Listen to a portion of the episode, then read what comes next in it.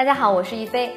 大家都知道，二零一九年我国养老金迎来了十五连涨，已经有三十多个地区上调了养老金。这对于各位退休的朋友来说啊，真的是可喜可贺。但是呢，大家不要高兴得太早。根据有关的规定啊，并不是所有的退休人员呢都能够享受到养老金上调这个福利。那下面呢，一飞就带大家了解一下四类无法享受养老金上调的退休人员。第一类呢是今年刚刚退休的职工。根据养老金上调的相关规定，只有在上一年度办理完退休手续，才能够享受到本年度的养老金上调。也就是说呀，二零一九年的这一波养老金调整呢，只有在二零一八年年底之前办理完退休的，才能够享受到。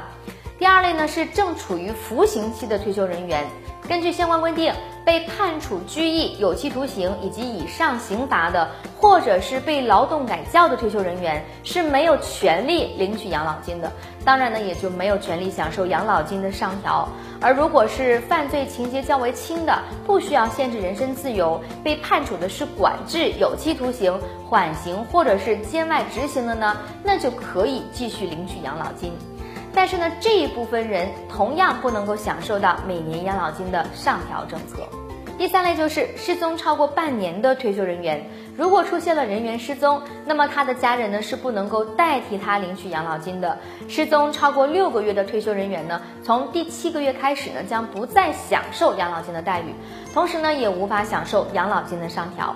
最后一类啊，就是那些没有按照规定进行资格认证的退休人员。其实呢，这个养老金资格认证啊，既影响到养老金的正常发放，也影响养老金的上涨。但是呢，以往集中的资格认证的方式啊，让很多上了年纪、腿脚不便的老人感到头疼。每年的资格认证啊，对于他们来说呢，真的是一场折腾。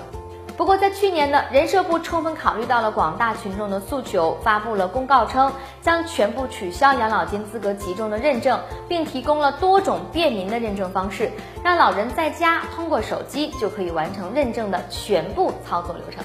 好了，关于养老金调整的话题呢，大家还有什么疑问呢？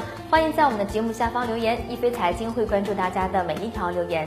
好的，本期的节目内容就是这些，感谢您的关注，咱们下期一飞财经再会。